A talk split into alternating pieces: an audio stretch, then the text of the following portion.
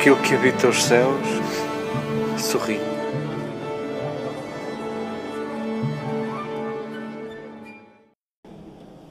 Queridas irmãs, queridos irmãos, queridos amigos,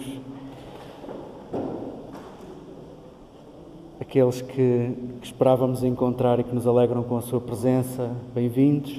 Aqueles que nos surpreendem com a sua presença, bem-vindos também. E que bom que não precisamos de muitas razões e justificações para nos olharmos como próximos, como irmãos, como cuidadores uns dos outros. E é isso que a nossa presença e o nosso sorriso, em primeiro lugar, exprimem. Vontade de, de nos querermos bem, vontade de nos cuidarmos. Talvez estes textos que nos foram servidos, talvez nos tenham tirado o sorriso que trazíamos quando chegamos. Nunca saímos direitos, eh, digo nós, algumas tradições cristãs nunca saem ilesas quando se fala de dinheiro.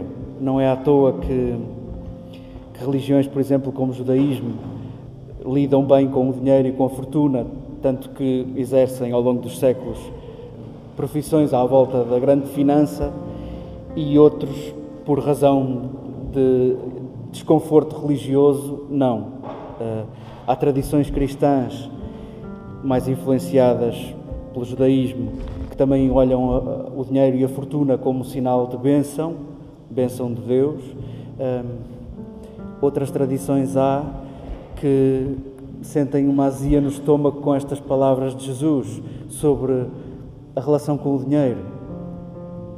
Como é difícil entrar no reino dos céus, disse Jesus numa altura, é mais fácil passar uma daquelas cordas enormes, grossas, feitas de pelo e de pele de, de camelo, pelo fundo de uma agulha, do que um rico entrar no reino dos céus. Uh, não é fácil uh, metermos na bimbi para fazer uma boa sobremesa cristianismo e riqueza, cristianismo e dinheiro.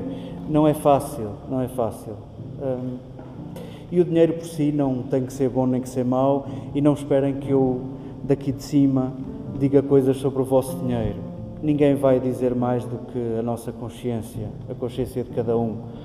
O dinheiro não é dito que seja bom ou que seja mau. Uh, Jesus, no caminho para Jerusalém, que é um caminho um, ehm, catequético, que é um caminho pedagógico, Jesus está a falar aos seus discípulos, é para quem quiser. Uh, nós que nos consideramos discípulos, queremos que estas palavras sejam para nós. O que Jesus está a dizer aos seus discípulos é, é confrontá-los com duas possibilidades de, de, vida, com duas possibilidades de escolha: safar-se ou cuidar. É, querer concentrar todas as suas energias em si e em possuir mais, e em ser mais, e em ter mais, é, ou usar as mesmas estratégias e as mesmas engenharias financeiras que outros que nós julgamos corruptos, um, usar as mesmas energias para cuidar, para não se safar, para que outros caibam, para que possa chegar para mais. Em rigor, um, as páginas de, de aconselhamento, as páginas de sabedoria que a, que a Escritura conserva, por exemplo, que líamos do, do profeta Amós, que é considerado o profeta da justiça social. Nós, nós não temos tantos profetas assim que tenham deixado em discurso direto aquilo que andaram a dizer. E, e, e o profeta Amós, o livro do profeta Amós, seja lá de onde ele venha, de que século venha, seja de, da pena de Amós, seja de um discípulo de Amós, eh, o que nos deixa é um discurso direto do que ele andou a dizer. Eh, e de facto, é, são palavras duríssimas, são, são denúncias, uh, diríamos nós, sabendo que todos os profetas têm mortes violentas, e Amós não foi exceção, uh, põe-se a jeito, uh, põe-se a jeito. Amós, por exemplo, nesta página está a denunciar um período de prosperidade do Reino do Norte, do Reino de Israel. Uh, o, o, povo experimentou um tempo de paz, de alguma prosperidade económica, de, não houve catástrofes, houve boas colheitas, começaram a enriquecer facilmente e, uh, isto abreviada, abreviadamente, uh, o novo riquismo do Reino do Norte deu-se a isto.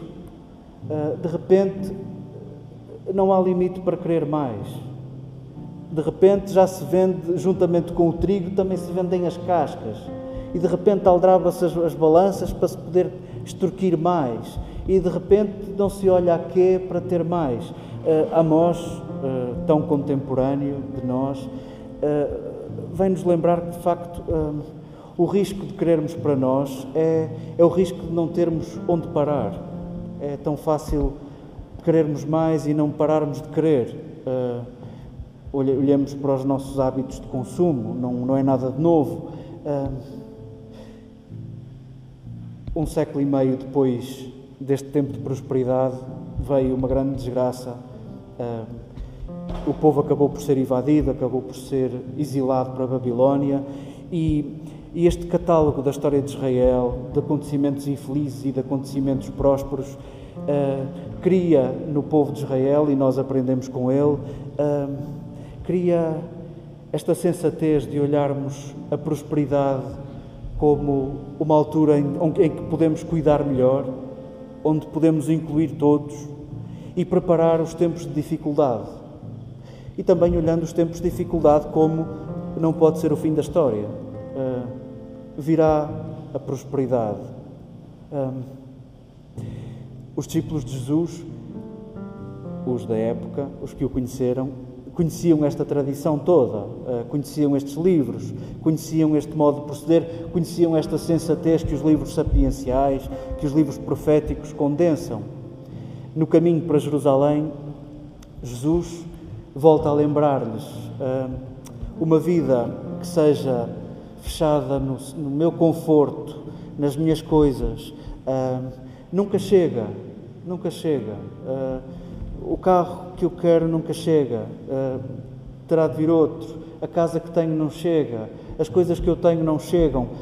A vida centrada no meu conforto, o meu conforto nunca acaba. Jesus pede aos seus discípulos que percamos menos tempo com isso e menos energias com isso. Percamos, percamos sim energias a distribuir aquilo que temos, a possibilitar que outros possam ter. Uh, isto cada um saberá o que fazer, cada um saberá como incluir mais, cada um saberá como fazer florescer o seu conforto, como fazer ser habitado o seu conforto e a sua riqueza. Uh, Jesus deixa-nos este desafio, uh, usarmos as mesmas manhas, desculpem dizer assim, as mesmas manhas, como ele dizia, dos filhos das trevas, dos que se safam, dos que vivem para se safar, usemos as mesmas manhas para safarmos outros, para cuidarmos de outros. Ah, cada um saberá o que fazer. Nós, nós vimos aqui, cada um no seu ritmo, vimos aqui habitualmente para nos estimularmos uns aos outros a caminhar, a, a não ficarmos na mesma. Jesus nunca disse eu sou o sofá, eu sou o puff. Jesus diz de si eu sou o caminho. Uh, e, portanto, não se agarra, uh, não, podemos, não, podemos, dizer que já chegamos, uh, não podemos dizer sentemos-nos. vimos aqui porque nos estimulamos a caminhar. somos caminhantes com vontade de caminhar, com vontade de refazer, de repensar, de fazer melhor. E o desafio de hoje, à volta do dinheiro e das riquezas, não vamos querer diminuir isto a ponto de moralizarmos. Queremos que, nos nossos diálogos interiores de consciência, queremos dizer a nós próprios que não queremos ficar na mesma, não queremos parar por aqui. Eh, queremos verdadeiramente transformar-nos, queremos verdadeiramente fazer diferente. E a diferença está na possibilidade de incluirmos mais um.